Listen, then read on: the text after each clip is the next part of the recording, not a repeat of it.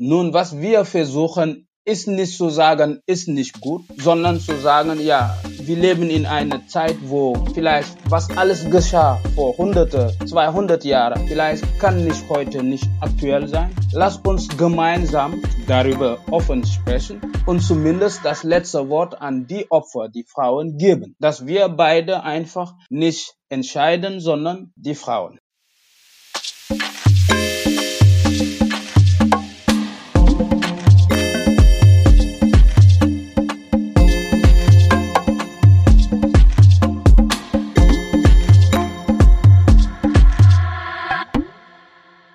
Hallo und herzlich willkommen zu Diaspora Talk Podcast. Wir teilen Perspektiven aus der Diaspora Community. Wir sind Rafael Sanchez Moreno und Tanja Scheffler.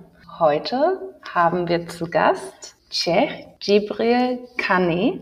Hallo Czech. Hi Tanja. Habe ich es richtig ausgesprochen? Ja. Wir freuen uns sehr, dass du da bist.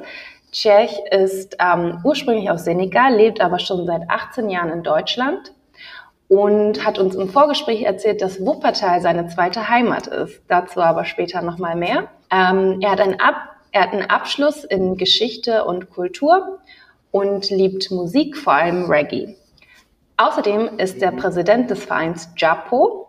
Und JAPO bedeutet in Wolof, einer der 24 Sprachen Senegals, Hand in Hand, um gemeinsam die Herausforderungen und Probleme zu meistern. Wir freuen uns sehr, dass du heute hier bist und sind gespannt, was du uns alles zu erzählen hast. Aber vorab spielen wir wie immer ein kleines Spiel. Dafür gebe ich an Raphael weiter. Wir spielen Entscheide dich und wir fangen jetzt an mit, dem, mit der ersten Frage. Rot oder blau?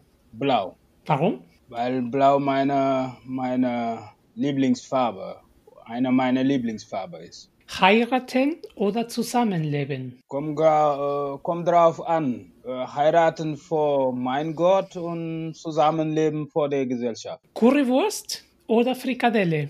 Oh, ja, gute Frage. Ne? Ja, einfach Currywurst. Das macht mehr Sinn in Deutschland. Currywurst. Danke, Tschech. Zurück an Tanja. Ja, wir sind heute schon zum dritten Mal hier mit Tschech und versuchen ein Gespräch aufzunehmen. Das letzte Mal hatten wir diverse technische Probleme. Heute ist es auch schon ein bisschen herausfordernd. Wir sind gespannt, wie es weiterlaufen wird. Ich freue mich aber schon total auf das Gespräch. Und ähm, gerade im letzten äh, Gespräch äh, haben wir noch mal einiges herausgefunden und du hast uns noch mal einiges erzählt. Und ich hatte ja schon in der Ankündigung gesagt, dass du uns da erzählt hast, dass Wuppertal deine zweite Heimat ist. Was ist, was ist Heimat für dich? Du bist ja eigentlich in Senegal geboren. Wie, wie bist du nach Deutschland gekommen? Also ich bin in Senegal geboren, da habe ich auch gelebt bis zum, bis zum äh, 24., 23. Jahr äh, meines Lebens und dann bin wegen Studium nach Deutschland. Und äh, nach dem Abitur zwei Jahre im, im, an der Universität Dakar, dann habe die Gelegenheit, die Möglichkeit gehabt, aber nach Deutschland, dann habe ich gedacht, ja, warum nicht zum Studium. Kam ich in Deutschland und dann damals war ja in Düsseldorf und dann von Düsseldorf habe ich meine Sprachkurse gemacht und dann nach Essen gegangen, Universität. Und hatte ich aber von Düsseldorf die Möglichkeit durch Freunde die Stadt Wuppertal einfach äh, kennen. Und seitdem ist mein Herz in Wuppertal einfach äh, und äh, ich fühle mich wohl in Wuppertal.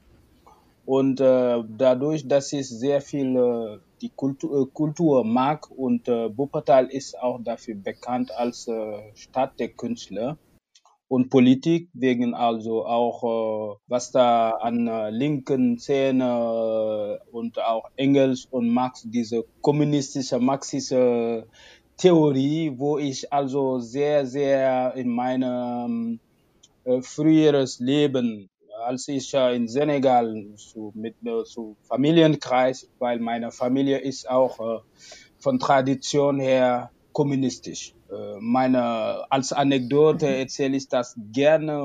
Ich habe meinen Onkel er hat ja bis 2006 seine Bart getragen. Und Bart für einen Mann in, in, in seiner Zeit hatte eine kommunistische Symbol. Der war sehr, sehr, also eingeprägt von Karl Marx und Kommunismus. Und äh, ja, ich habe als Kind Kapital, eine Band von Kapital gelesen, ohne es zu verstehen. Das heißt, zu Hause war schon Karl Marx da. Und dann für und Engels, natürlich Karl Marx ohne Engels äh, ist äh, wie eine Soße äh, ohne Salz. Das heißt, als ich in Wuppertal jetzt mit dem mit der ganzen Geschichte Engels, Karl Marx und die Stadt äh, hat mich einfach total aufgenommen und seitdem ist Wuppertal für mich auch äh, Heimat. Kurze Frage, hast du in einer anderen Stadt gelebt außer Wuppertal? Ich habe in Düsseldorf gelebt, ich habe auch in Köln gelebt.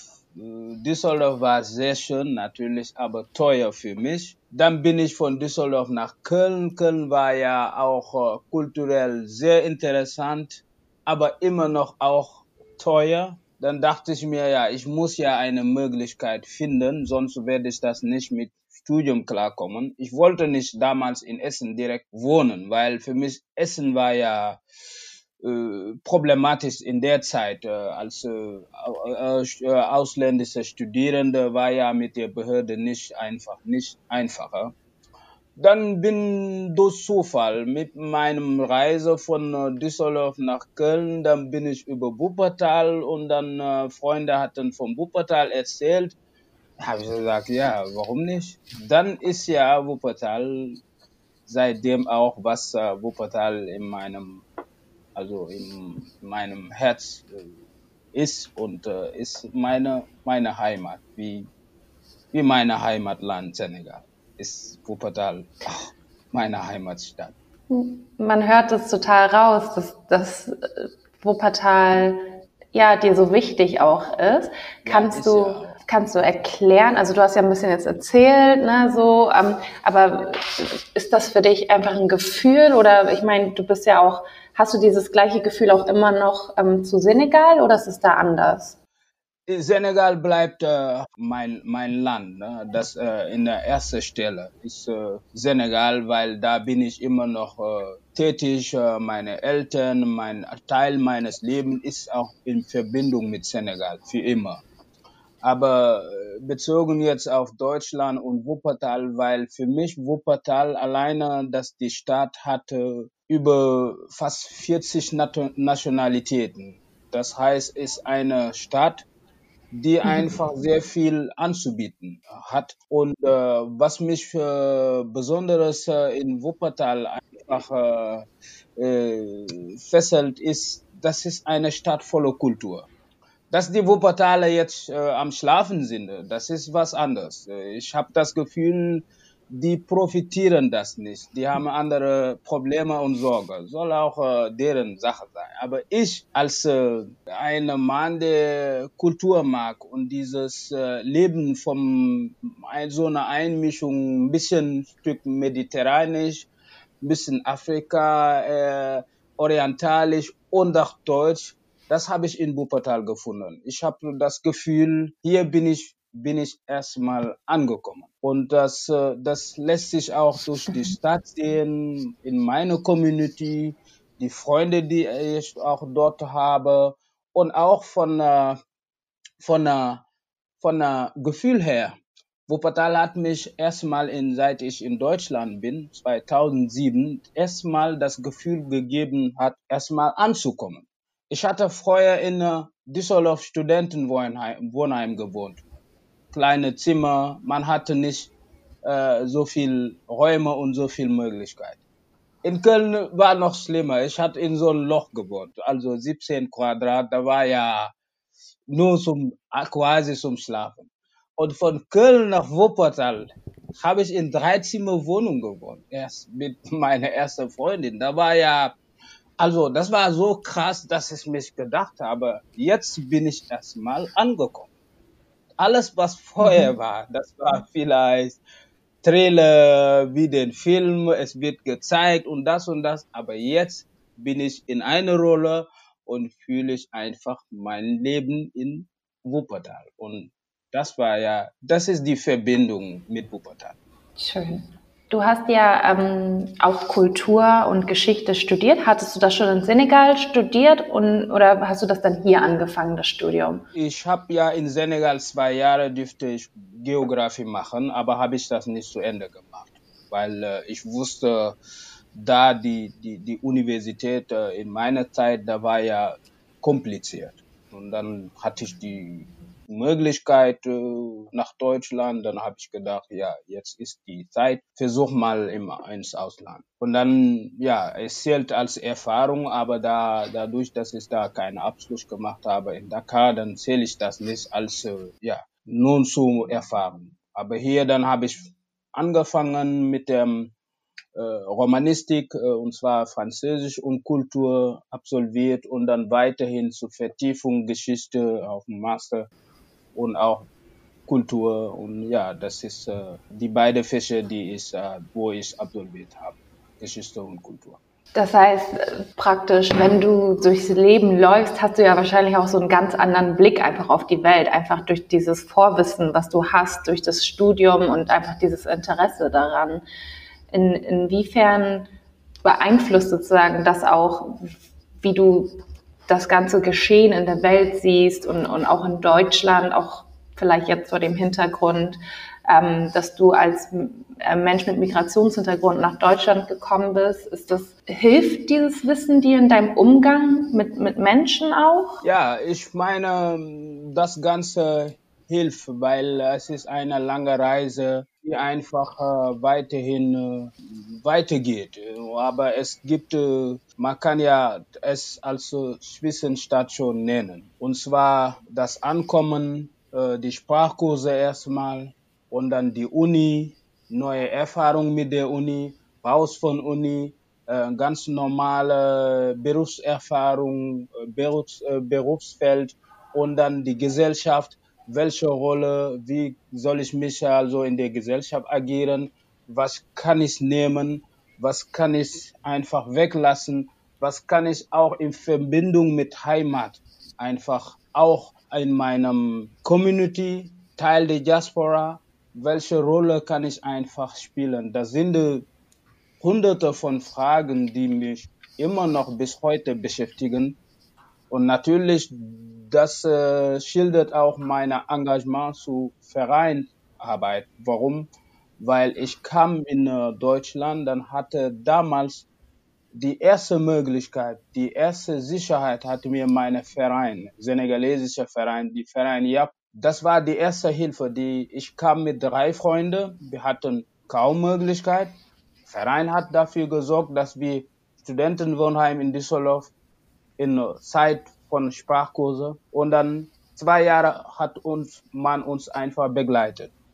Wir hatten ein Dach mhm. und eine Zuhause erstmal. Ne? Und dann dafür, da war für mich also eine sehr wichtige Kapital in meinem Leben, weil ohne hätte einfach sehr komplizierter für mich sein können. Und diese Hilfe war einer der Gründe, warum ich einfach später gesagt habe, jetzt werde ich versuchen, auch die anderen, auch wenn ich das nicht schaffe, zumindest mich zu engagieren, um die anderen einfach, einfach etwas zurückzugeben, weil ich habe diese Hilfe bekommen damals in einer Zeit, wo es einfach vielleicht äh, kompliziert mhm. für mich war. Und dann, das ist die jetzt die Zeit, das zu geben. Deswegen auch dieser Engagement, deswegen auch meine äh, Einstellung in der Gesellschaft, äh, immer einfach dazu zu sein oder bereit, etwas zurückzugeben. Natürlich immer zu nehmen, weil Leben ist so geben und, und, und nehmen.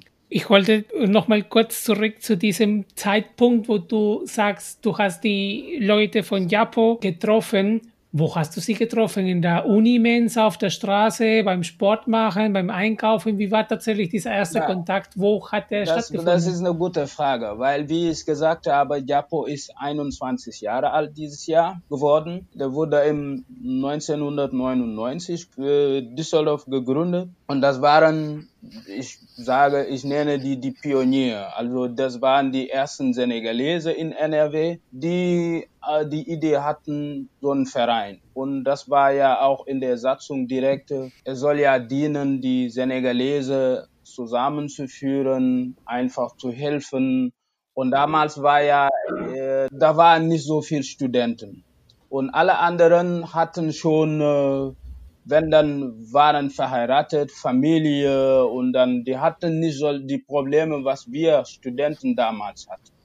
Und es wurde nachhinein also von den, von den, denen die Erfahrung gemacht, dass äh, Senegalese paar leben in Düsseldorf, aber die Wohnungsprobleme haben, solche Sachen. Und im Verein hatte die Idee, fantastische Idee gehabt, aber ein Projekt vorzustellen mit der Uni Studentenwerk Düsseldorf äh, dazu bringen, also gemeinsam, dass die eine Lösung erstmal. Das sollte ja ein Projekt für sechs Monate. Letztendlich ist äh, drei Jahre.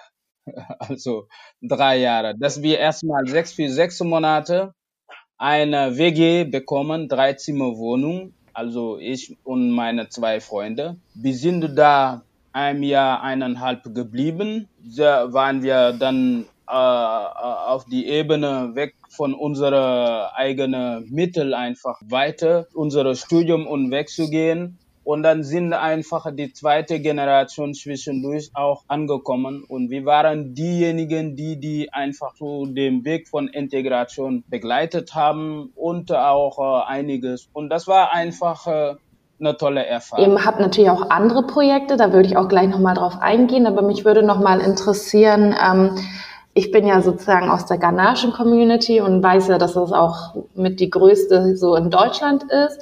Und ähm, in Hamburg mhm. sind auch recht viele ähm, Menschen aus Senegal.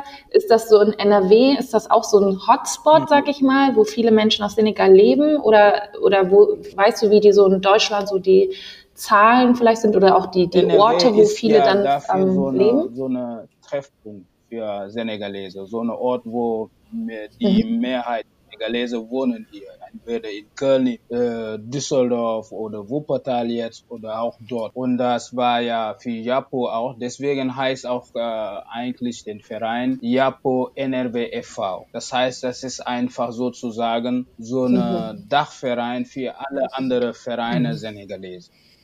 Und natürlich gibt es auch andere Vereine vom mhm. Senegalese in Bonn oder Initiative in Köln und so aber Japo bleibt erstmal die älteste und äh, einfach auch am Anfang an alle Senegalese oder zumindest zum Beispiel bei einer solcher Feier oder Programm, wie wenn wir äh, unsere Unabhängigkeit äh, Tag feiern, der 4. April, da hatte Japo immer versucht, die Senegalese einfach zusammenzubringen nicht, dass der von Köln feiern und mhm. Dortmund, Düsseldorf, sondern dass wir einfach das gemeinsam unter unserer Flagge einfach, äh, einfach äh, das zusammen äh, stehen und feiern mit der Botschaft, entweder Berlin, dem Botschafter alle äh, einladen, unsere Konsulatin in äh, Düsseldorf auch dabei haben. Das waren eine ein sehr wichtiger Punkt von oder Projekte von Japo oder auch, äh, was wir immer gemacht haben. Jede, jede Ferien hat auch Japo versucht, durch ein Programm für Kinder, die hier geboren oder aufgewachsen sind, die einfach nicht die Möglichkeit hatten ins Urlaub oder so. Wir, wir haben also immer Projekte gemacht, Geld, äh, also Fördergelder gesucht die uns einfach begleiten könnten, so ein, so ein äh, einen Urlaubsort zu suchen. Zum Beispiel die Stadt Berlin haben wir dafür zweimal Berlin besucht mit einer so Delegation von acht mhm. und äh, 13 Kindern, die für eine Woche oder zehn Tage Berlin kennengelernt haben, Museen auch besucht haben, um einfach die Geschichte Deutschland einfach im Allgemeinen sich mehr so ja kennenzulernen. Mhm. Ganz gut. Weißt du ungefähr, viele, also wie viele Mitglieder ihr dann so habt bei, bei, euch? Ungefähr 180 Mitglieder. Also offiziell, was wir in unserem Kontaktadresse einfach wow. haben. Ja. Ja, cool. Ähm, ja, ich glaube, vielleicht was für die ZuschauerInnen auch nochmal so, ich glaube, viele können sich das auch nicht so vorstellen, ne? dass es so ganze ähm, ja, Ländervereine gibt und dass, dass so viel Empowerment und so viel Zusammenhalt auch in diesem Verein und, und es ist so eine wichtige Arbeit, die dort gemacht wird, weil, wie gesagt, das ist das erste Ankommen für ganz viele. Und es gibt in Deutschland zwar viele Angebote natürlich, um Migranten auch irgendwie aufzufangen, aber es ist einfach nochmal was anderes, wenn man da Menschen hat, die diese Erfahrung schon gemacht haben und die die Sprache sprechen und ähm, ja, einen da auch unterstützen. Also mhm. äh, danke dafür eure Arbeit. Ich habe während der Recherche auf mhm. eurer Webseite gesehen, dass ihr ähm, auch eine ganz, ganz wichtige Arbeit macht und zwar ähm, setzt ihr euch sozusagen gegen Genitalbeschneidung bei Frauen ein oder bei Mädchen. Und ich hatte mit einer Freundin darüber gesprochen vor kurzem und die hat mich ganz erschrocken angeguckt und hat gesagt, ist das immer noch ein Thema? Und, ähm, und ich sage, ja, das ist ein Thema tatsächlich. Und ähm, ich weiß noch, ich habe das erste Mal, war ich 2000, 2008, 2000, 2008 habe ich das Buch Wüstenblume gelesen. Ich glaube, das ist so das bekannteste so in der Literatur und in, in der Film, Filmwelt sozusagen, weil es ja auch den Film davon gibt. Es ja die wahre Geschichte auch von Wallace Deary. Und ähm, ich glaube, so viele ja. kennen das, aber tatsächlich ist es ja auch ein unangenehmes Thema irgendwie, ne? Aber ähm, magst du uns vielleicht erzählen, wie da eure Arbeit aussieht? Das ist ja auch etwas, was in Senegal ja verbreitet ist, ist, was ihr da genau eine, macht. Ist eine, aktuell immer noch und zwar in, in Afrika, nicht alle Länder, aber bestimmte Länder und Ethnien, die das immer noch praktizieren. Und auch in Senegal gibt es Studien, die das zeigen, die ganz neu sind, 2019 die zeigen zwar in bestimmte Community sind manchmal die Frauen bis 20 Prozent sogar äh, Opfer von solcher solcher solcher ja, äh, Ritualen oder Traditionen mhm. oder Gräuben. Das heißt, äh, auch Japo hatte das Thema sehr früh und ich glaube, der allererste, die allererste Vereine, die das, äh, das das in, in Deutschland Bundesebene thematisiert hat. Und zwar wie, bevor das UNO, UNO oder überhaupt die Stadt jetzt Düsseldorf hat das durch JAPO so thematisiert und aufgenommen hat in ihren Jahreskalender. Das heißt, jedes Jahr in Düsseldorf wird jetzt mit dem Corona ist ein bisschen schwierig, aber vor dem Corona war das immer so. Die, die Stadt Düsseldorf hat das für einen Tag, also als äh, Ehrentag oder Feier für Erinnerung an Opfer oder, oder einfach eine äh, Tag am Überlegung mit dem Thema äh, Genitalienverstümmelung, weibliche Genitalienverstümmelung verbinden. Und äh, ja, wir haben ja dafür auch gekämpft, dass wir gibt es jetzt Statistiken dafür. Ich kann vom Senegal reden, ich kann auch Ethnien nennen, die das also auch praktizieren. Wir haben auch Kampagne, internationale Kampagne dazu gemacht. Wir arbeiten, wir haben auch mit Ärzten zusammengearbeitet, weil es gibt weltweit wenige Ärzte, die sich spezialisiert haben, das zu reparieren, weil es gibt das äh, das machen, diese äh, OP, OP. Mhm. Es gibt eine tolle Arzt namens Dr. Sam, er ist in äh, Aachen Klinikum. Der hat auch, äh, er ist äh, Partner von Diapo, hat jahrelang uns begleitet, auch mit dem Thema. Er kennt das Thema sehr gut, weil leider ist es auch nicht nur ein Thema speziell und spezifisch Afrika, sondern auch in einer bestimmten Community, die nicht Afrikaner sind, in der arabischen Welt und ist auch vor allem in der kurdischen Welt, ist auch leider in Irak ein großes Problem. Bei weiß es auch nicht warum, wie manche versuchen das äh, mit dem Islam zu verbinden. Es ist einfach komplex und sehr kompliziert. Aber wir versuchen mit Überzeugungskraft, mit einem Soft Art zu, die Dinge einfach zu erklären nicht du, nicht da einfach kommen und zeigen, dass wir besser wissen, weil das sind meistens Traditionä- Tra- Traditionen, die über Jahrtausend sind. Man muss ja einfach diese Pädagogie haben, um überhaupt äh, die Leute einfach erstmal die Dinge zu schildern, wie es ist und dann nachhinein denen begleitet, damit die das einfach weglassen, weil das meiner Meinung nach, das hat lange gedauert und das muss auch nicht so weitergehen, weil mm, das sind meistens auch Mädchen, die das äh, erleben, die haben, keiner hat ge- erstmal gefragt, ob die das überhaupt wollen. Auch wenn die das wollen, ob es ist richtig, glaube ich nicht. Aber da, wer bin ich, um zu glauben, ob das richtig oder nicht? Also der Sinne, ich bin selber von einer dieser Ethnie, die das praktiziert. Meine Familie hat damit nichts zu tun, weil wir einfach von einem anderen Ethnien aufgewachsen oder Ort aufgewachsen sind, wo es nicht gibt in Senegal. Aber trotzdem in meinem Ethniekreis gibt es 20 Prozent äh, der Frauen, die da einfach äh, beschnitten sind und die leiden damit, das weiß ich. Ich habe Interview durchgeführt mit manchen. Ich habe auch im ähm, Privat manche kennengelernt und äh, bin auch mit dem Thema sehr angefreundet sein. Das ist das Einfache, darüber sogar eine Enzyklopädie, wenn es jetzt zeitlich passen würde, schreiben könnte, um überhaupt meine, meine Erfahrung mit dem Thema zu erzählen.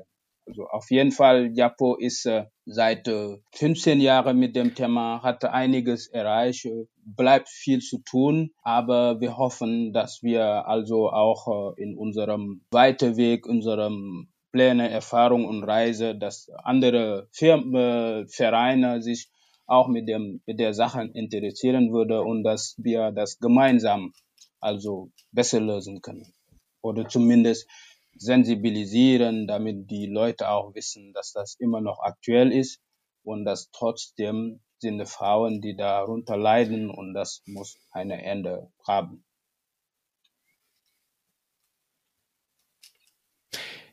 Ich finde ähm, das Thema für mich persönlich auch ähm, interessant, weil ich bis vor, ich weiß nicht, vielleicht ein Mhm. Jahr über das Thema überhaupt gar nicht wusste. Mhm. Ähm, für mich war das überhaupt gar kein Thema und ich konnte auch mit diesem Begriff Verstümmelung nicht viel anfangen. Äh, kompliziertes deutsches Wort für Mhm. mich damals. Ich weiß jetzt nicht, ähm, vielleicht gibt es auch ähm, in meiner Heimat Peru und es ist so tabuisiert, dass nicht drüber Mhm. geredet wird, kann sein. Aber für mich war dieses Thema ähm, ziemlich neu. Ähm, und ich finde es extrem wichtig, dass ihr quasi als eine von diesen Säulen eben dieses Thema ähm, Rechte der Frauen und Stärken und, und dieses Thema Bildung ähm, bei euch ähm, sehen. Aber wie ist das tatsächlich, wie kommt es tatsächlich an? Also wenn ihr tatsächlich diese Arbeit macht, rechnet ihr schon mal im Vorfeld mit viel Widerstand ähm, oder kommt gar kein Widerstand und ähm, es gibt viel, viel Offenheit oder Ja, das wie, ist, wie, das wie entwickelt das, äh, sich so also ein, das ein, Problem eine ist, äh, Auseinandersetzung? ist, äh, viele Sachen hängen einfach zusammen. Das heißt, es kommt immer drauf an, derjenige, wer der redet. Also, wenn du nicht Teil von dem, von dem Clan oder Ethnie, ist einfach schwer, da was zu ändern oder was zu sagen. Du bist keine richtige Ansprechpartner. Und auch noch dazu, die Opfer selber, die sind dermaßen so Mhm. manchmal in, äh, in Trauma äh, versunken, dass die einfach, die brauchen Zeit, um eine Vertrauen zu, aufzubauen. Und wir arbeiten meistens auch mit äh, Frauen. Es gibt eine sozusagen so eine Art äh, Frauenbewegungen, äh, Bewegungen, die nennen sich also in Senegal, die sind meistens Mediatoren und die, die nennt man Bajonogoch. Bajonogoch heißt also eine weise Frau, die einem in einem Ort lebt, die einfach, die wurde also entweder von der Gesellschaft, von dem, von dem, also von der Community ausgewählt worden, um einfach die Probleme erstmal zu versuchen zu lösen, auf einer kleineren Ebene. Kleine Diskussion, äh, Schulprobleme, wenn die Kinder einfach Probleme in die Schule haben oder auch wenn Frauen Probleme haben, weil manchmal ist es einfacher, wenn Frau mit einer Frau redet, als äh, wenn Frau mit einem Mann redet. Und in Verbindung mit solchen Frauen dieser Bajonugor haben wir Mhm. Strategien entwickelt und versuchen einfach gemeinsam, nicht wir als Männer, weil das ist, das wäre einfach sehr peinlich, sondern dass wir in Verbindung mit dieser Frauen einfach das Thema besser in der, in der, diese Community einfach besser einfach das Thema zu bringen.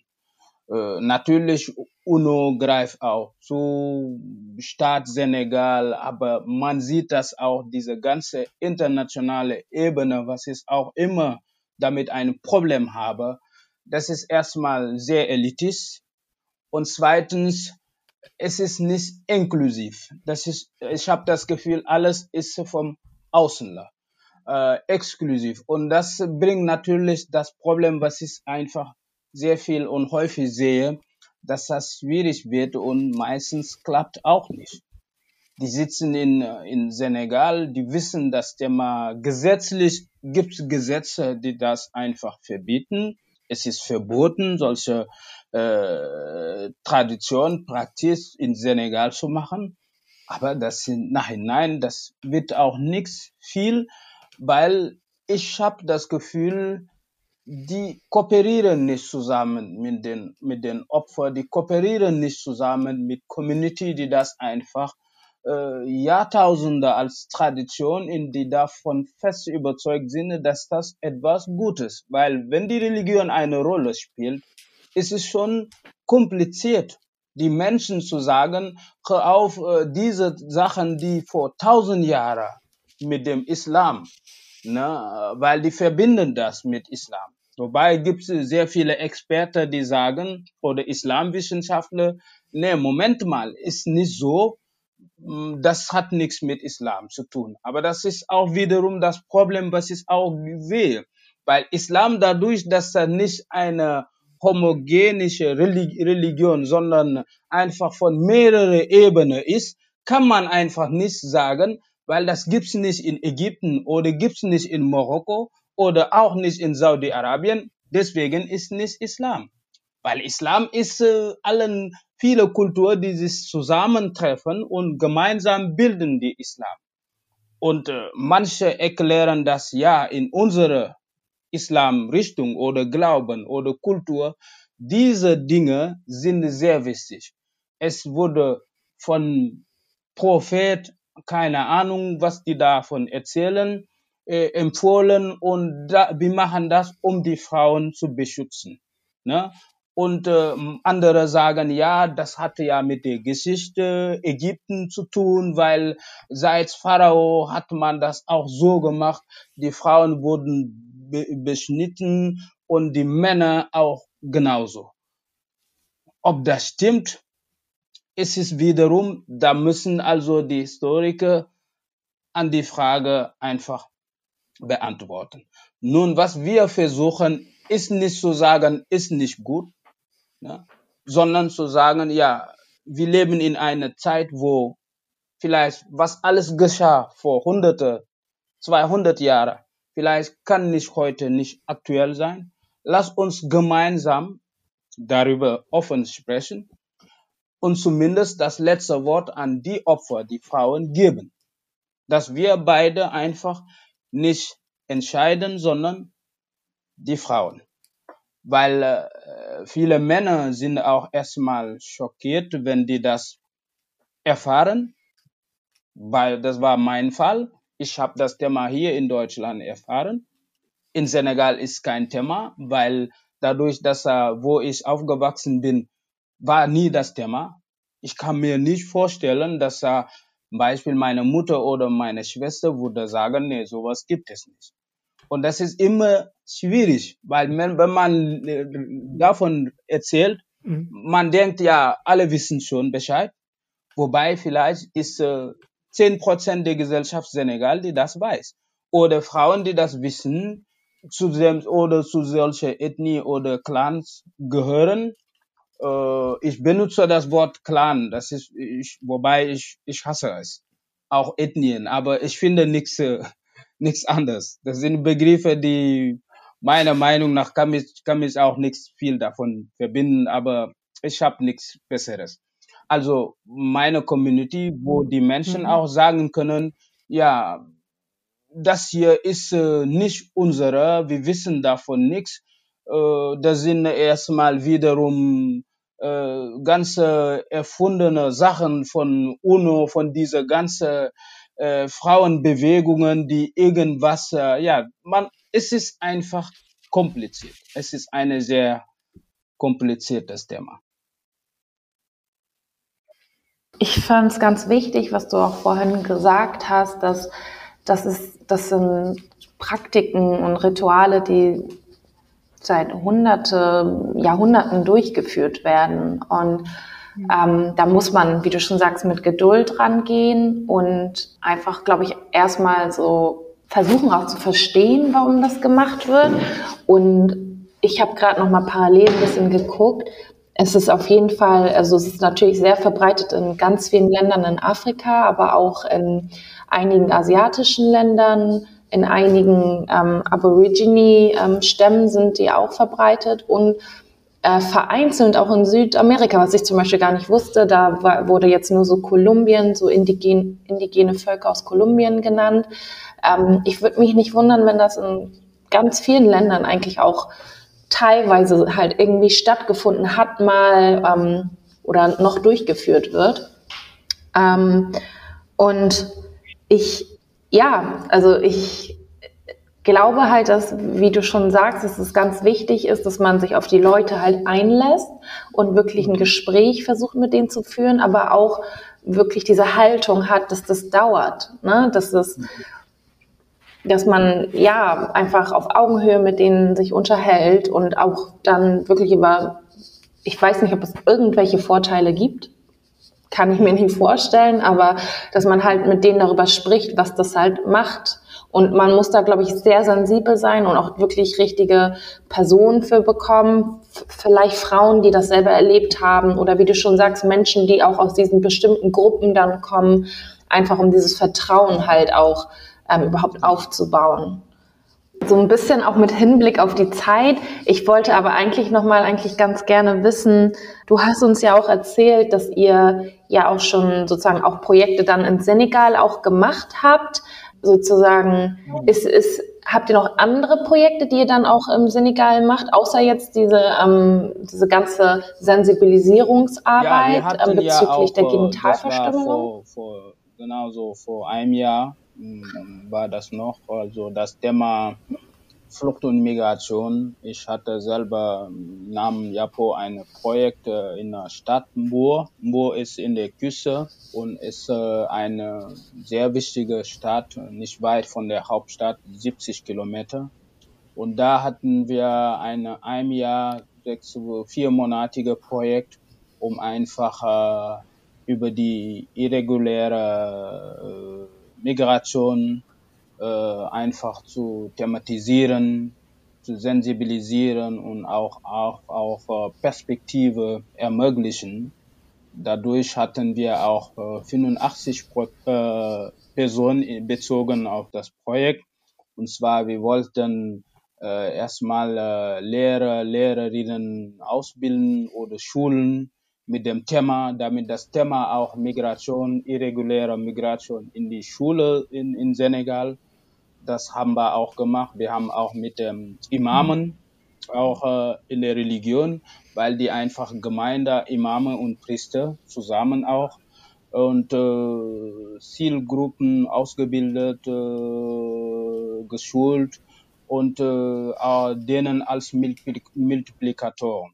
Und da waren auch äh, Frauen natürlich, äh, die Mehrheit waren Frauen, 25 von diesem 85. Und dann die Frauen haben wir versucht, mit denen auch äh, einfach erstmal als äh, kleine Startup-Unternehmentum zu organisieren. Und dann äh, hatten wir gehofft, einfach denen weiterhin in anderen Projekten zu begleiten können. Leider hatte bis jetzt äh, noch nicht funktioniert. Wir sind aber noch dabei. Wir versuchen unser Glück mit äh, anderen äh, Teamprojekte oder Stiftungen immer dabei, mit äh, dieser Gruppe von Frauen zusammen zu bleiben, um weiterhin einfache Projekte zu machen. Und da waren, da sind Frauen, die meistens äh, sehr schwer betroffen sind mit dem Thema, weil die einfach äh, äh, als Fischerin arbeiten und man weiß auch ganz genau politisch Mhm. die Verträge, was die Regierung Senegal mit äh, einem Teil UN, äh, EU äh, für Fischung in, in, äh, in äh, Ozean oder auch mit China sind einfach nicht, meiner Meinung nach, nicht faire Verträge und sind dadurch auch den Grund, warum auch äh, so viele momentan Armut auch in Senegal, also in dem Bereich ist und sehr viele auch Arbeitslosigkeit so einfach ist äh, gesprungen und äh, prozentual ist sehr viel Jugendliche, die gerade keinen Mhm. Job haben und Perspektive. Eine Frage, die wir ähm, seit dem letzten Jahr unseren Gästen fragen, ist, ihr organisiert dann ähm, Kampagnen hier in Deutschland, jetzt auch in Senegal mit unseren ganzen Arbeit, Bildung, Diskriminierung, soziale Mediation, Integration. Was macht Corona? Was macht diese Pandemie mit eurer Arbeit? Wie, wie beeinträchtigt seid ihr mit den ganzen, ähm, mit diesen ganzen Corona-Zeit? Corona haben wir seit, äh, seit letztes Jahr, seit äh, April, Mai angefangen. Ich mache das persönlich, hatte erstmal nichts mit dem, mit dem, mit unserem Verein zu tun, sondern was ich persönlich mache und geht ja um erstmal äh, die Sensibilisierung. Ich ha- halte fast jeden Samstag eine Live-Show in, in, in äh, Facebook, wo ich äh, seit äh, letztes Jahr April, also das war äh, bis äh, vor kurz neulich jeden Tag, jede jede Woche Woche habe ich versucht in meinem Thema auch äh, Corona zu verbinden. Am Anfang an war nur das Thema also äh, äh, bezogen auf Corona und äh, was soll man darauf achten, diese ganze Statistik, was wir also weltweit erstmal von Deutschland versuchen, auch was in, äh, in, äh, in Europa, in Afrika auch los und dann auch zum Schluss äh, auch in Senegal. Und das hatte am Anfang an so äh, Leute gefallen und die haben doch gesagt, ja, gefragt, ob ich also weiterhin machen äh, könnte. Da habe ich gesagt, ne, warum nicht? Dann seitdem ist auch so eine so eine Treffpunkt, eine Termin geblieben, die einfach uns verbinden.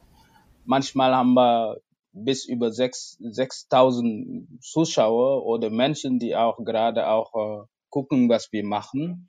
Teil ist auf äh, natürlich äh, meine Sprache immer, oft äh, Wolof und auch äh, manchmal mache ich das auch äh, auf Französisch und wir versuchen einfach gemeinsam äh, erstmal das Thema Corona durch und dann also die Aktualität und äh, was was auch äh, wichtig momentan weltweit ist, dass wir versuchen, das zu, zu, zu dokumentieren und auch zu kommentieren. Ja, wir sind am Ende angekommen. Vielen, vielen Dank für die ganzen Einblicke, die du uns gegeben hast. Ich finde eure Arbeit sehr, sehr wichtig und danke euch und dir, dass du dir die Zeit auch auf jeden Fall genommen hast. Vielen, vielen Dank für dein ganzes Engagement gern, und möchtest du uns vielleicht noch kurz sagen, wie man euch finden kann, wenn man in, im NRW ist, ähm, sozusagen, wie man mit euch in Kontakt treten kann? Genau. Äh, Japo, wie du gesagt hast, Japo hat ja eine Website, die leider ein bisschen veraltet ist. Und da liegen da, wir sind gerade auch dabei, das so vieles einfach zu erfrischen mit Neuigkeiten, Projekte, die wir auch gerade machen. Und zu euch sage ich, ihr macht das einfach toll. Ich, würde wiederum zu meinen Ahnen nochmal gehen und beten, weil ich finde, eure Arbeit ist einfach klasse, spitze. Ihr müsst einfach, die Welt muss das erfahren. Ihr seid eine Dream Team. Und Ich hoffe, es wird einfach weiter so bleiben und einfach, ja. Ja. Danke, danke. Auf jeden Fall danke schön auch für die lieben Worte. Wir sind jetzt am Ende angekommen. Folgt uns auf Instagram gerne, Diaspora Talk Podcast. Und ja, wir freuen uns aufs nächste Mal. Dankeschön und bis dann. Danke, Tschech.